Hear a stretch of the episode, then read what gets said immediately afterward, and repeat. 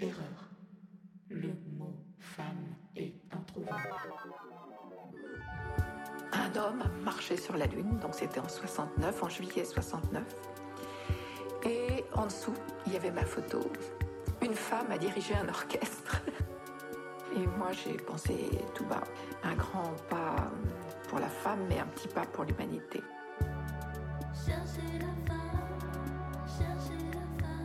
Le podcast qui parle des femmes et qui fait parler des femmes du monde de la musique.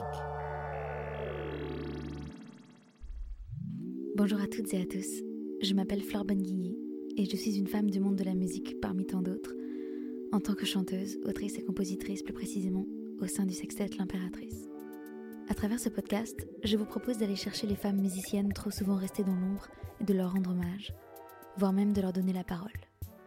Et je peux vous dire qu'il y en a. Aujourd'hui, on va parler des femmes qui ont su dompter les synthétiseurs du siècle dernier, mais aussi de nos jours. Commençons il y a un peu plus d'une centaine d'années, et oui, c'est aussi vieux que ça, les synthés, par Clara Roquemort. Clara Roquemort naît à Vilnius en 1911 et elle est dès ses trois ans considérée comme le petit prodige du conservatoire de Saint-Pétersbourg par la presse locale grâce à son oreille absolue. L'oreille absolue, pour info, c'est le fait de connaître directement le nom des notes à l'écoute d'un morceau. Oui, c'est assez pratique. À 4 ans, elle lit déjà la musique et devient une violoniste très talentueuse auprès du maître Léopold Auer et reste aujourd'hui la plus jeune étudiante jamais admise à ce conservatoire. Pour l'anecdote, elle était si petite qu'elle avait passé l'audition debout sur une table. Adolescente, Clara contracte une tendinite qui la pousse à arrêter sa carrière de violoniste. La situation politique en Russie l'oblige à migrer aux États-Unis en 1921 avec sa sœur Nadia, qui est pianiste. Justement, à la même époque, un jeune opérateur de radio russe nommé Lev Termen est en tournée mondiale pour présenter son invention au nom de la science soviétique, le Theremin. C'est un synthétiseur qui se joue sans le toucher, composé d'une boîte et de deux antennes, une pour le volume, l'autre pour la fréquence. La fréquence, c'est donc la hauteur de la note. Cet instrument est associé pendant des années à la bizarrerie, au BO de science-fiction, jusqu'à sa rencontre avec Clara Roquemort. I met Professor Termen when he was in New York. En 1928, Clara se rend à une démonstration du theremin par Termen lui-même à l'hôtel Plaza et adopte immédiatement et très instinctivement l'instrument, provoquant la fascination de son inventeur. Son oreille absolue rend ses gestes précis, comme si elle avait toujours joué.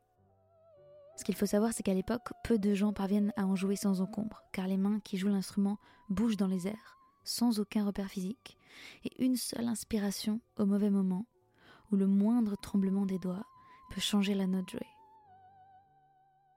Clara disait que l'important au thérémine n'est pas seulement de toucher la bonne note, mais d'en toucher le centre, et surtout de manifester aucune de ses émotions intérieures, par exemple hocher la tête ou se balancer sur ses pieds, car cela changerait la note. Pour elle, jouer du thérémine, c'est comme être un trapéziste sans filet. On ne sait jamais si on va atterrir correctement ou pas, mais on prend le risque et on saute. Clara est fascinée par l'instrument et voilà l'occasion de reprendre sa carrière d'interprète. Elle demande alors à Termen de faire quelques modifications, notamment de passer de 3 à 5 octaves et d'ajouter un mécanisme pour faciliter le staccato et pas seulement des glissando, pour une main gauche plus rapide. L'instrument devient alors plus difficile à contrôler, mais musicalement beaucoup plus intéressant. C'est donc Clara qui fait la renommée du thérémine à travers de nombreuses tournées aux États-Unis pour promouvoir l'instrument. Elle remplit, d'ailleurs plusieurs fois, le célèbre Carnegie Hall. Elle a même refusé de faire la bande originale de Spellbound d'Hitchcock parce qu'elle ne voulait pas que le thérémine soit utilisé pour faire peur aux gens ou pour trivialiser l'instrument. Robert Moog, dont on parlera beaucoup par la suite, produisait à l'époque des thérémines et il lui portait toujours chaque nouveau modèle. Il l'a convainc d'enregistrer son premier album en 1977 avec sa sœur Nadia au piano. Elle a 66 ans. 66 ans, c'est son premier album. Ça choque personne It was Robert Moog who was so enthusiastic about my instrument and my playing that he really pulled me out of my self-imposed retirement and he produced my record. Delos Music, la maison de disques, n'a d'ailleurs jamais versé un centime à Clara ni à Bob Moog. Moog a suggéré de leur faire un procès, mais elle ne voulait pas. Elle disait qu'il pouvait garder son argent parce qu'il lui avait fait confiance. On va maintenant écouter un extrait de The Swan qui figure dans cet album et je vous conseille aussi de jeter un œil à son interprétation sur YouTube, filmée par Bob Moog lui-même dans le salon de Clara. C'est d'une grâce absolue.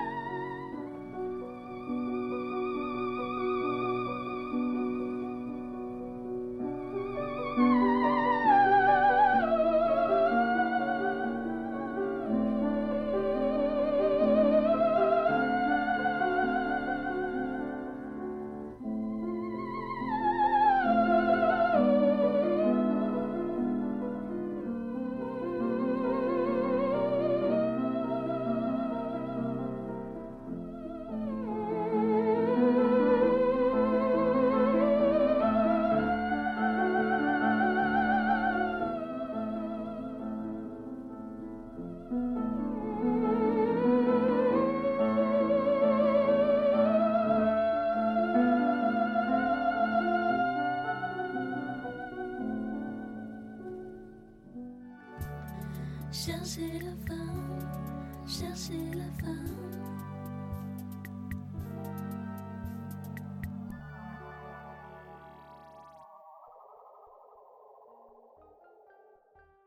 Wendy Carlos, née en 1939 à Rhode Island, est née Walter Carlos, mais Walter étant son morinon, son dead name comme on dit aussi, je choisis de la nommer Wendy et de la considérer comme femme dès le début, même pour parler de la période où elle s'appelait encore officiellement Walter, car c'est le nom et le sexe qu'elle a choisi.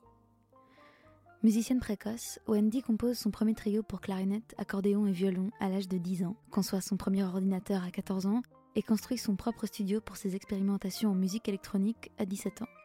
Oui, on n'est pas tous égaux. J'ai aussi une sœur comme ça avec un gros cerveau. C'est très chiant. Étudiante en physique et assistante de grands musiciens classiques comme Leonard Bernstein, elle travaille aussi comme ingénieure du son dans un studio à New York appelé Gotham Recordings et rencontre Bob Moog en 1964 lors d'un salon sur l'acoustique électronique où ce dernier présentait ses prototypes de synthétiseurs modulaires. Tous deux passionnés de musique et de physique, ils deviennent amis et collaborateurs, et Wendy, qui maîtrise déjà parfaitement l'instrument, effectue régulièrement des tests et des démos pour sa promotion. Comme Clara Rockmore avec le theremin, Wendy aide Moog à perfectionner l'instrument selon sa propre façon de le jouer, et en 68, avec le prototype qu'il a conçu spécialement pour elle, elle relève le challenge de pousser à bout les performances de l'instrument et de dépasser ce que Bob Moog lui-même n'avait pas imaginé pour son synthé. Avec sa productrice historique Rachel Elkind, elle enregistre Switched on Back, un album des compositions de Bach entièrement au synthétiseur. La structure musicale des œuvres de Jean-Sébastien Bach fonctionne en effet de manière linéaire et non par accord. Wendy enregistre donc en re-recording, ça veut dire piste par piste, toutes les voix des pièces de Bach, dont ses concertos brandebourgeois. Elle fait jouer au Moog des parties de violon, de violoncelle, d'alto, de flûte, de trompette, avec un réglage différent par instrument imité, un timbre, une dynamique, une chaleur particulière, alors qu'elle ne dispose que de cinq sons différents sur le clavier, qu'elle peut faire varier. Right now we're listening to the 8 track and we're mixing, sort of playing the role of the conductor, putting together, in this case, a pair of tracks which has all of the string section that sounds like this. There's a harpsichord track, and two flutes, And there's this nice solo that's split up into two tracks. Let's put them all together.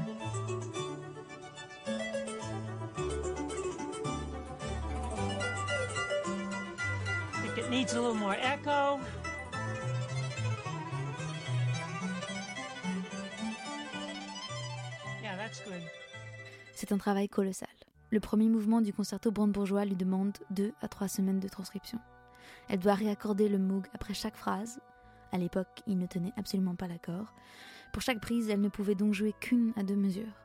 Et comme l'instrument est monophonique, autrement dit, elle ne pouvait pas y jouer plusieurs notes en même temps, il fallait jouer chaque accord note par note. L'album sort en 1968. C'est un carton historique, une déferlante instantanée. Plus d'un million d'exemplaires sont vendus en une année, ce qui en fait le seul disque de platine jamais enregistré en musique classique. Ce synthétiseur qu'on cataloguait comme une machine à bruitage de science-fiction pour savants fous obtient enfin la considération qu'il mérite et devient un vrai instrument de musique. Wendy ouvre alors la voie à une décennie de correspondance entre la pop et la musique classique. Mais ce succès arrive au moment où Wendy a déjà entamé, un an plus tôt, un traitement hormonal pour sa transition d'homme vers femme. Le succès du disque lui permet de financer l'opération, qui est encore très rare et coûteuse à l'époque. Mais quand elle obtient 3 Grammy Awards cette année-là, elle y va déguisée en homme, à contre-coeur. Elle disparaît ensuite totalement des radars et ne fait aucune promo du disque, ne répond à aucune sollicitation, même quand les Beatles ou Stevie Wonder viennent frapper à sa porte. Rachel Elkind répond alors systématiquement que Wendy est absente. Elle se déguise même en homme pour rencontrer Stanley Kubrick en 70 lorsqu'il veut lui proposer d'écrire la BO d'Orange Mécanique. Mais sa discrétion ne l'empêche pas de sortir Sonic Seasonings en 1972, un disque d'ambiance, oui, vous avez bien entendu, d'ambiance, qui devance donc Brian Eno de plusieurs années, un mélange d'enregistrements de nature et d'animaux avec des sons de synthétiseurs pour créer des paysages sonores qui, selon Wendy, ne demanderaient pas d'écoute attentive. Elle réalise par la suite les bandes son iconiques d'Orange Mécanique, de Kubrick, puis du film Disney Tron en 1982. Elle sort plusieurs albums dans les années 80, Digital Moonscapes, Beauty and the Beast. Hors des radars, mais toujours très active, elle s'intéresse aux accordages alternatifs, dessine, construit de nouveaux programmes, de nouveaux instruments. Elle mélange l'analogique, le digital, Elle est aussi consultante pour des développeurs de chez Macintosh. Pourtant, elle arrête en 2009 de parler à ses fans depuis son site internet, alors que jusque-là elle y était restée très active. Sa musique devient aussi de plus en plus difficile à trouver. Aucun album sur les plateformes de streaming audio ou vidéo. Les copies sont rares, les vidéos sont supprimées. Elle a même fait un procès en 2016 à des gens qui utilisaient sa musique sur des vidéos YouTube. Je vous mets au défi de trouver ces morceaux en écoute libre sur Internet. Bizarrement, on sait aussi qu'elle a développé une passion ces dernières années, les photographies d'éclipses, encensées par la NASA et publiées dans des magazines spécialisés. Curieuse coïncidence, non? Cette fascination pour les éclipses et ce désir de se retirer complètement de la lumière.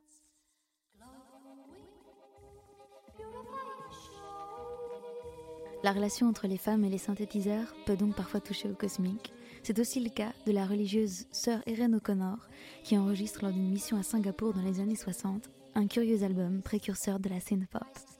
Synthétiseur, boîte à rythme, réverb sans fin.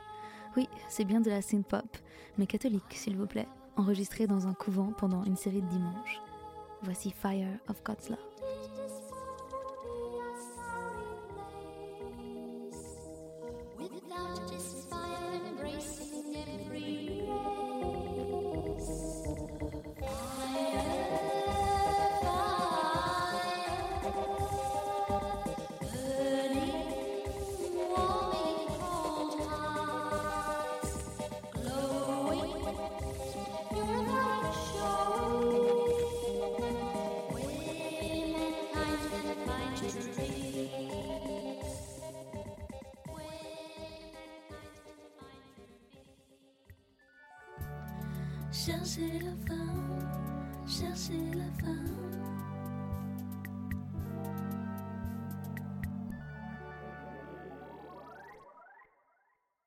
Annette Peacock naît en 1941 à Brooklyn et c'est aussi, décidément, une prodige du piano à 5 ans.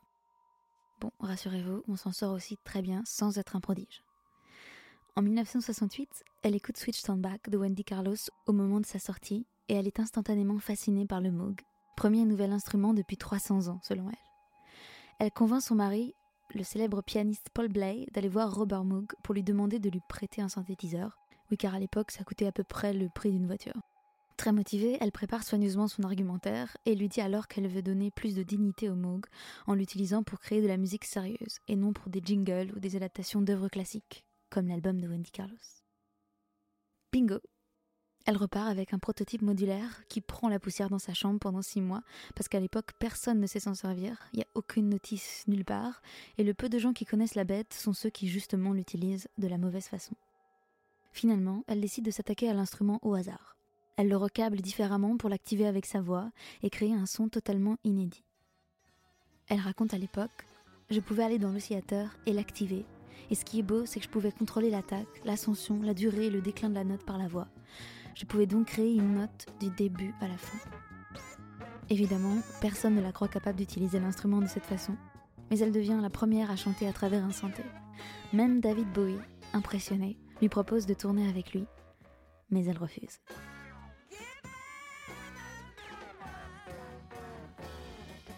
Elle commence même à utiliser le Moog en live, alors qu'à cette époque, l'instrument est très volumineux, hyper lourd et complètement inadapté aux tournées. Pendant les premiers concerts, elle n'est jamais sûre du son qui va en sortir et doit faire attendre les gens 20 minutes entre chaque morceau pendant qu'elle modifie le patch grâce à un carnet de diagrammes divers qu'elle a elle-même rédigé. Elle invente même un système de pédales pour avoir les mains libres et faire les réglages plus rapidement sur l'instrument avec les pieds. Elle raconte qu'au début de sa carrière à New York, au moment de l'avant-garde jazz, tout le monde était très libre. Tout le monde se retrouvait pour improviser ensemble dans une espèce de mouvement exclusivement masculin et très agressif. En tant que femme, elle était évidemment pas invitée et elle s'est dit qu'il fallait qu'elle y sculpte son propre espace-temps, et d'abord en ralentissant le temps au maximum. Donc, elle a commencé à écrire des ballades, avec deux notes, pas d'accords, très minimalistes. Les musiciens ne savaient pas quoi jouer dessus, les batteurs étaient déconcertés, complètement perdus. Elle pouvait librement en créer toute l'architecture. C'est à ce moment-là qu'elle se tourne vers les synthétiseurs, parce qu'elle avait la sensation, par les synthés, de pouvoir créer un son nouveau, très personnel, et de pouvoir ralentir la cadence encore plus. Avec une liberté totale d'harmonie et de rythme, elle crée des sonorités jamais entendues auparavant, et un genre totalement nouveau.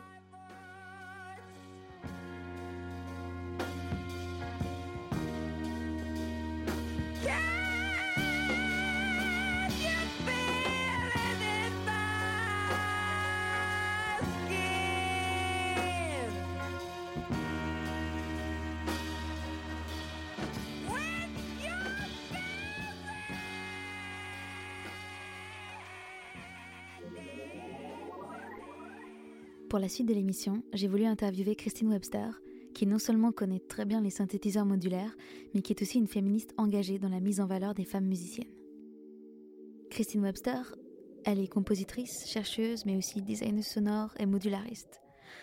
Avant toute chose, et puisqu'on parle de synthétiseur dans cette émission, je lui ai demandé de m'expliquer très simplement, en quelques mots, ce que c'est qu'être modulariste, et plus particulièrement ce qu'est le modulaire, pour ceux qui connaissent pas ce mot. Attention, c'est effectivement un peu tech.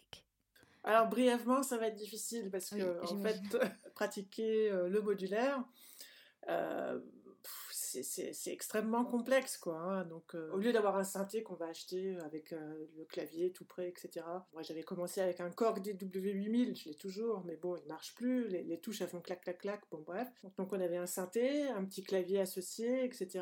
Après, il y a eu les synthés virtuels, bon, euh, avec le avec son ordinateur et tout. On rajoutait un petit clavier MIDI. Là, le modulaire, c'est autre chose, quoi. C'est, euh, il y a un rack. Au départ, il est vide, il faut le remplir. Comment je le remplis? Qu'est-ce que je vais prendre? Un filtre?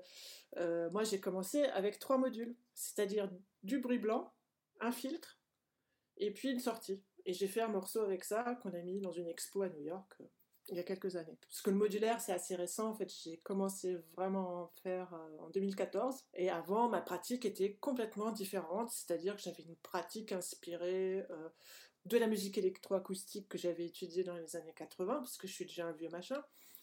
Et puis ensuite, j'ai été ingénieur du son en post-production de télécinéma. Donc il y a eu toute cette pratique du montage son, du sound design, qui d'une part était inspiré par un savoir-faire qu'on avait en musique électroacoustique, que j'ai ramené donc dans ma pratique euh, en post-production. Et le jour où je suis tombée sur, euh, parce que j'écrivais aussi pas mal pendant une dizaine d'années, 13 ans exactement, pour des revues comme euh, KR Home Studio, euh, donc je faisais des tests de, de synthé, de modules et tout, mais les modules, je les gardais uniquement pour le test. Et en 2014, euh, bah, j'ai commencé à m'intéresser de plus près à la chose et puis bah, j'ai monté mon premier, euh, mon premier rack, mais en partant euh, vraiment de tout petit, petit à petit, deux ou trois modules. Et puis est arrivé le fameux module qui a tout basculé en en 2015-2016, c'est le Clouds, un synthétiseur de texture, on appelle ça. Donc c'est de la synthèse granulaire. On peut faire énormément de choses, pas seulement granuler d'ailleurs, mais en fait donner de la vie euh, à des matières. On peut tout rentrer dedans. Hein, le Clouds, on peut rentrer n'importe quoi dans le Clouds. À la sortie, ça va faire quelque chose de musical. Donc ça, c'est pratique. Et puis, il y a le module fétiche, c'est le Wogglebug. Donc ça, c'est Wogglebug plus Clouds. C'est l'architecture centrale de mon instrumentarium. Et avec ça, en fait, j'arrive à monter un instrument que je joue euh, en direct. C'est-à-dire, je ne fais plus de montage comme je faisais avant, hein, quand je faisais de la musique électroacoustique. Euh, bah, il y avait le travail sur la bande, on enregistrait nos sons, puis on coupait nos bandes, après on est passé sur Pro Tools, bon c'était génial parce qu'on voyait nos formes d'ondes. Vous voyez, j'ai vécu tout ça, tous ces passages, euh, donc on passait d'une magie à une autre, voir son onde, et puis pouvoir couper dedans euh, dans le domaine digital, c'était un truc de, sorcier, quoi. Du coup, le montage devenait beaucoup plus précis, on pouvait faire des articulations beaucoup plus complexes, mais ça restait du montage, donc une façon très linéaire de, de process, quoi. Et comme par ailleurs, je m'intéressais aussi à la spatialisation, à la réalité virtuelle, puisque je fais des recherches là-dedans euh, également depuis euh, une dizaine d'années maintenant, le modulaire, il est venu se greffer là, et il m'a donné aussi les sons que j'utilise pour faire euh, des spatialisations, donc euh, 3D temps réel dans les mondes immersifs. Quoi. Et pour vous donner une idée, voici un court extrait de la musique de Christine Webster. Ça s'appelle Est-Ouest.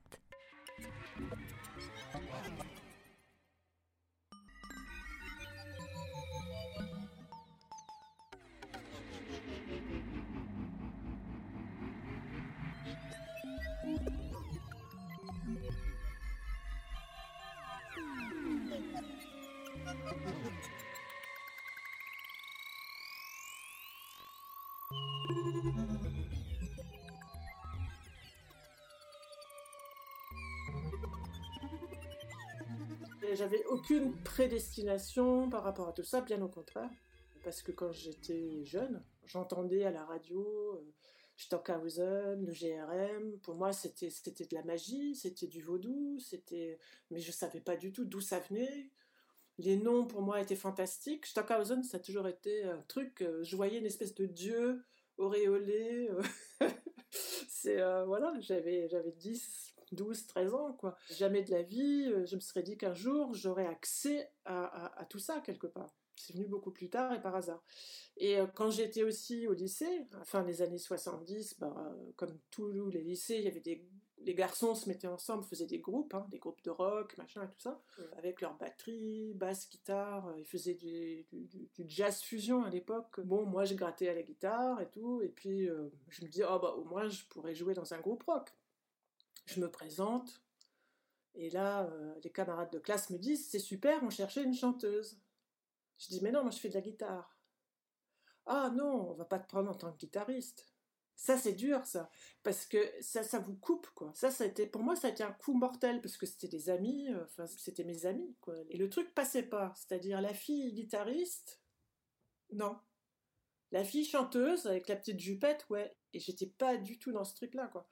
Donc, je suis restée une espèce d'électron libre, solitaire. euh, je faisais mes trucs dans mon coin pendant des années, et euh, c'est à la faveur d'un projet complètement en off euh, au Festival d'Avignon en 87, je crois. Un producteur de Radio France Vaucluse écoute la petite bande-son que j'avais fait et vient me voir à la fin du, du spectacle. C'était L'ivrogne dans la brousse d'Amos Tutuola. Et il me dit, mais euh, c'est marrant votre musique là et tout, euh, mais euh, vous connaissez le, le, tout ça, la musique électroacoustique? Je disais non, je ne sais pas ce que c'est. Et hop, c'est comme ça que je suis rentrée grâce à, à ce monsieur, Jacques Vidal. J'ai fait la connaissance de Jean Schwartz au conservatoire de Gennevilliers et je suis rentrée au conservatoire comme ça. La moitié des élèves chez Schwartz, c'était des jeunes femmes. Donc, mais que sont-elles devenues? On est passé un peu, toute cette génération-là, donc des filles qui sont nées dans les années 60, euh, on est un peu nulle part. Donc celles qui sont plus vieilles, euh, Radig par exemple, Radig, Eliane Radig, alors tout le monde cite Radig aujourd'hui comme si c'était évident, mais Eliane Radig, elle a sorti son premier CD, je crois, elle avait 54 ans. Alors aujourd'hui on la porte au nu, etc. Il y a toute une exhumation qui s'est faite grâce à Internet euh, et aux réseaux. Mais s'il n'y avait pas eu Internet ni les réseaux, Eliane Radnik serait restée dans son coin. hein. Donc il y, a eu, cette possibilité d'émerger, et pas seulement les femmes compositrices, parce qu'il y a aussi le féminisme qui, euh, en fait, euh, dans les années 2000, euh, 2005, avec les blogs, les féministes, elles ont, elles ont pris cet espace-là et elles ont commencé à faire un, deux, trois, il y avait une vingtaine de blogs féministes. Elles ont commencé à poster à fond là-dessus et ça a permis, même à des gens comme moi, je n'étais pas spécialement féministe, hein, euh, je passais ma vie dans les studios avec des mecs et puis euh, je voyais pas grand monde. Euh, ouais, je me suis formée grâce au blog euh, en ligne. hein. On croise peu de femmes dans le modulaire et aussi peu de femmes ingénieures du son, ce qui fait donc de Christine Webster une espèce à part. Je lui ai demandé si elle arrivait à expliquer ce manque. On a retrouvé toujours les mêmes chiffres. Il y avait 10% de filles ingé comme il y a 10-15% de nanas compositrices, et ce chiffre, il est resté stable. Euh, j'ai commencé à m'y intéresser en 97 jusqu'à aujourd'hui, c'est à peu près le même ratio, ça n'a pas beaucoup changé. Alors là où il y en a encore moins, c'est les femmes euh, qui composent pour la musique à l'image, euh, donc qui sont compositrices pour le, film, quoi. Mais c'est encore pire. Il y, a 2%, 3%. Je veux dire, on les compte sur les doigts d'une main en France. hein.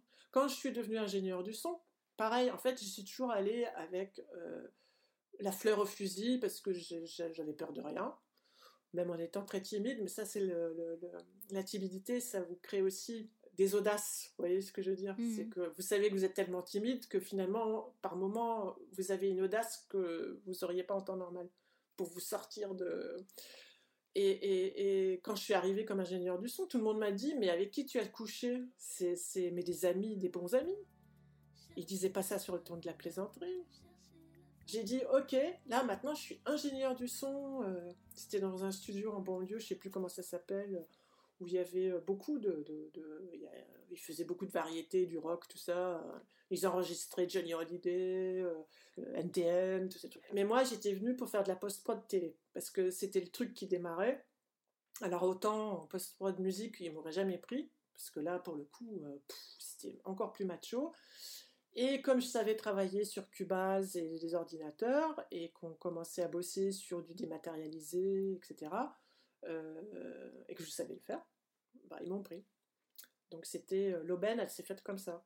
Mais j'ai fait des cafés pendant six mois. Alors euh, pour vous rendre compte du truc, j'avais un gars qui était rentré dans ce studio en même temps que moi. On l'a mis à la console tout de suite. Et moi, on m'a mis au café pendant six mois donc je venais tous les matins, je faisais le café, je me mettais à côté du, de l'ingé son, et je passais la journée à regarder ce qu'il faisait, à écouter. L'autre, il a été mis aux manettes tout de suite, il n'avait pas besoin de faire de café, et moi, il a fallu six mois. Et je ne vous parle pas des disparités salariales. J'étais pas payé au même taux que mes confrères. Au bout de 10, ans, plus de 10 ans, c'était 150 000 euros 150 000 euros de différence donc entre son salaire et celui de son collègue masculin, à compétences égales. Ahurissant. Elle me parle ensuite de Laurie Anderson, pionnière de la musique électronique et activiste de la scène new-yorkaise, première artiste en résidence à la NASA d'ailleurs, ce qui est quand même la méga classe, et qui défendait aussi, avec ferveur, les droits des femmes. Laurie Anderson, dans les années 80, euh, elle avait un show et, euh, où elle faisait une blague comme ça euh, à propos de l'écart salarial entre les hommes et les femmes à l'époque. Elle faisait un petit calcul, et à la fin, elle disait, il faudra 1500 ou je ne sais pas combien d'années pour arriver, tu vois, à, cette vitesse-là, euh, les femmes pour rattraper les hommes, euh, le pourcentage était tellement ridicule en, plus, quoi, enfin, en montée au fur et à mesure des années, qu'il aurait fallu attendre des milliers d'années avant d'arriver à l'égalité. Donc ça, donnait une idée de l'infini. Hein. Et j'avais fait le calcul, et en gros, il y a une boîte pour laquelle je travaillais, et, euh, en gros, ce que moi je n'avais pas touché avait à l'époque servi à acheter un gros Pro Tools, ça coûtait très cher et euh, voilà, c'est comme ça qu'ils se sont achetés leur Pro Tools euh, en me payant moi. Donc vous n'avez pas la même vie. Et, ça vous poursuit tout le temps. C'est-à-dire que je n'ai pas pu m'équiper euh, chez moi, même de façon ultra professionnelle comme mes confrères. Vous ne pouvez pas sortir autant, vous ne pouvez pas vous acheter le même matériel, vous ne pouvez pas... tous mes amis se sont achetés leur maison, machin, tout ça, roulent en bagnole, mais moi je roule en vélo, j'ai rien. Mais ça a toujours été la galère. Mais toujours, toujours, toujours, toujours. Moi, j'ai envie de dire ça. Euh, Parce que c'est triste quand même tout le reste. Je trouve ça affligeant. Et euh, ça devrait même pas exister. Enfin moi, j'ai du mal avec l'inégalité. C'est vraiment un truc que je trouve atroce. S'il y a bien un espace, un espace de liberté totale, et que nous pouvons investir chacune, c'est bien l'espace de la création. Et ça, cet espace, il ne faut pas se le laisser voler, ni par les inégalités, ni par le Covid, ni, par euh, votre famille, votre conjoint, ou n'importe qui qui vous dit Ah, mais tu veux faire de la musique ou je sais pas quoi? Là, il y a un espace, et c'est un espace de liberté. Et ça, nous, on l'a expérimenté, on, le vit, et il n'y a pas de genre. Il n'y a pas de genre. La musique n'a aucun genre. Un son n'a pas de genre. Oui, et c'est face à ces inégalités qu'elle crée l'association Polyphone pour développer un espace de visibilité pour les femmes dans l'expérimentation sonore et musicale. Mais par la pratique. Alors nous, justement, on n'était pas du tout dans euh, faire des statistiques, euh, des articles ou des choses comme ça, mais euh, dans une dynamique de jeu, quoi. C'est-à-dire, on organise des concerts où il n'y avait que des nanas, qui ça intéresse, vous venez, on fait des trucs, des jams, euh, qu'est-ce qu'il y a eu d'autre? Bah, Ce qu'on a fait à Modular Square aussi. Euh. Non, non, ça a dynamisé pas mal euh, de, filles, quoi. Alors, on a organisé des concerts, on a organisé des workshops au Cube, quand il y avait encore Karine Le qui, qui, qui s'en occupait.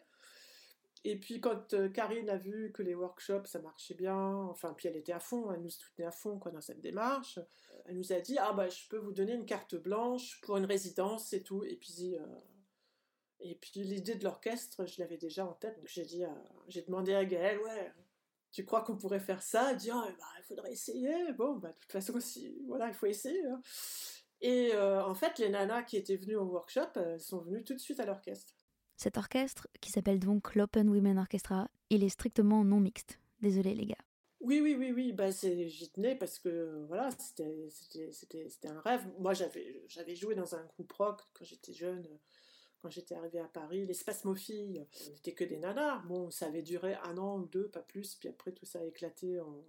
Est-ce que c'était trop compliqué Elles avaient des gamins, euh, euh, rien que pour organiser une répétition, ça, ça, nous demandait une énergie folle. Donc moi, l'idée de, de, de, réunir que des femmes en musique expérimentale et d'imaginer un orchestre, pour moi, ah oui, voilà, c'était vraiment un je me disais, si on arrive à faire ça, c'est génial. Quoi. Et comme Christine Webster a plus d'une corde à son arc, son prochain projet dans les tuyaux, c'est un opéra électronique. En fait, je voudrais euh, travailler à partir de, de textes de Monique Wittig, entre autres Les guerrières et euh, Le corps lesbien, qui, qui, qui, qui, est une espèce de livre fantastique. Quoi. Et euh, pourquoi, pourquoi ça, ça m'inspire pour quelque chose qui ressemblerait à un opéra électronique C'est le texte en lui-même est complètement délirant. Et donc, il y a des choses à faire sur la voix et accompagner tout ça, évidemment, avec euh, des instruments électroniques. Et c'est là qu'on se pose la question fatidique. Est-ce que, selon elle, les femmes qui font des synthétiseurs, il faut aller les chercher, comme le titre de cette émission? Mais oui, on part de très très loin et on s'en rend pas compte. Regardais l'autre jour euh, un, un, un, documentaire sur Vimeo qui a été fait sur Béatrice Ferreira. Oh, mais mmh. Béatrice Ferreira, mais c'est, elle est lumineuse, c'est vraiment quelqu'un de fantastique, quoi. Et quasiment personne ne la connaît. C'est-à-dire qu'on nous a collé, alors bah, j'adore Radig, c'est très bien, mais vous voyez, on nous en a collé deux ou trois, surtout en France, Radig, et comme ça, le problème est réglé, on a parlé de Radig, donc on a parlé des femmes, on ne peut plus nous embêter, en gros c'est ça, et toutes les autres, elles n'existent pas. On rame. Et pour finir sur une note positive, on parle de ses compositrices préférées, trop méconnues à son goût ou trop cataloguées, comme la grande Suzanne Ciani. Suzanne Ciani, qui, qui, qui, a fait un comeback incroyable. Je veux dire, elle, c'est pareil, elle était complètement enterrée, ou on, on, on, la, on la mettait de côté en disant Ah, c'est la nana qui a fait le sound design des, des flippers, quoi. Hein. Euh, vous voyez, les, les, les, automates là, de jeu, quoi. C'est elle qui faisait toutes ces voix, là, waouh, les bumpers, euh, les sons des bumpers euh, dans, dans, dans les flippers, c'est Suzanne Ciani, quoi. Et on l'a toujours relégué à ça. Et euh, mais elle le dit aussi à mots plus ou moins couverts parce que euh, il faut quand même garder le respect pour des gens comme Bourla et tout ça. Mais Bourla, c'est apparemment, elle s'entendait pas du tout avec lui. Hein. Elle a vécu exactement la même chose que je, que je, vous ai raconté, mais un peu différemment selon les gens rencontrés. Mais en gros, c'était toujours pareil. Comme euh, des gens comme Pauline Oliveros aujourd'hui, euh, c'est des gens qui, qui, qui, ont eu des difficultés même à l'université pour faire leur, leur travail. Ouais, le problème n'est pas réglé. Hein. Ouais. Loin de là, loin de là. Et puis, euh, on voit bien, hop, le Covid arrive et tout est cassé. Je veux dire, on n'entend plus du tout parler de, rien. Enfin, les filles, là, elles sont enterrées à nouveau. Donc, on peut citer la fameuse phrase de Beauvoir qui disait, enfin, je ne vais pas la citer par cœur, mais qui disait qu'au moindre coup de Trafalgar, pouf, les droits des femmes, adieu, quoi. La citation exacte est N'oubliez jamais qu'il suffira d'une crise politique, économique ou religieuse pour que les droits des femmes soient remis en question. Ces droits ne sont jamais acquis. Vous devrez rester vigilante votre vie durant. Merci Simone de Beauvoir, merci Christine Webster et merci à vous d'être allée chercher les femmes de cette émission. Beaucoup d'autres se cachent encore et je vous invite à aller écouter Laurie Spiegel, Pauline Oliveros, Daphne Oram, Joan La Barbara, Michel Bokanowski, Joyce de Oliveira, Akiko Yano, mais aussi plus récemment Felicia Atkinson, Atmosphère, Epsilov, Opal et plein d'autres encore. Je voudrais vous quitter sur une chanson que j'aime beaucoup d'une artiste qui s'appelle Juliette Davis, chanteuse du groupe Pearl and the Oysters. Ce morceau est sorti sous le nom de Gris Velasquez, son projet solo. Il y a du santé, beaucoup, et de la douceur, énormément. Ça s'appelle Hollywood.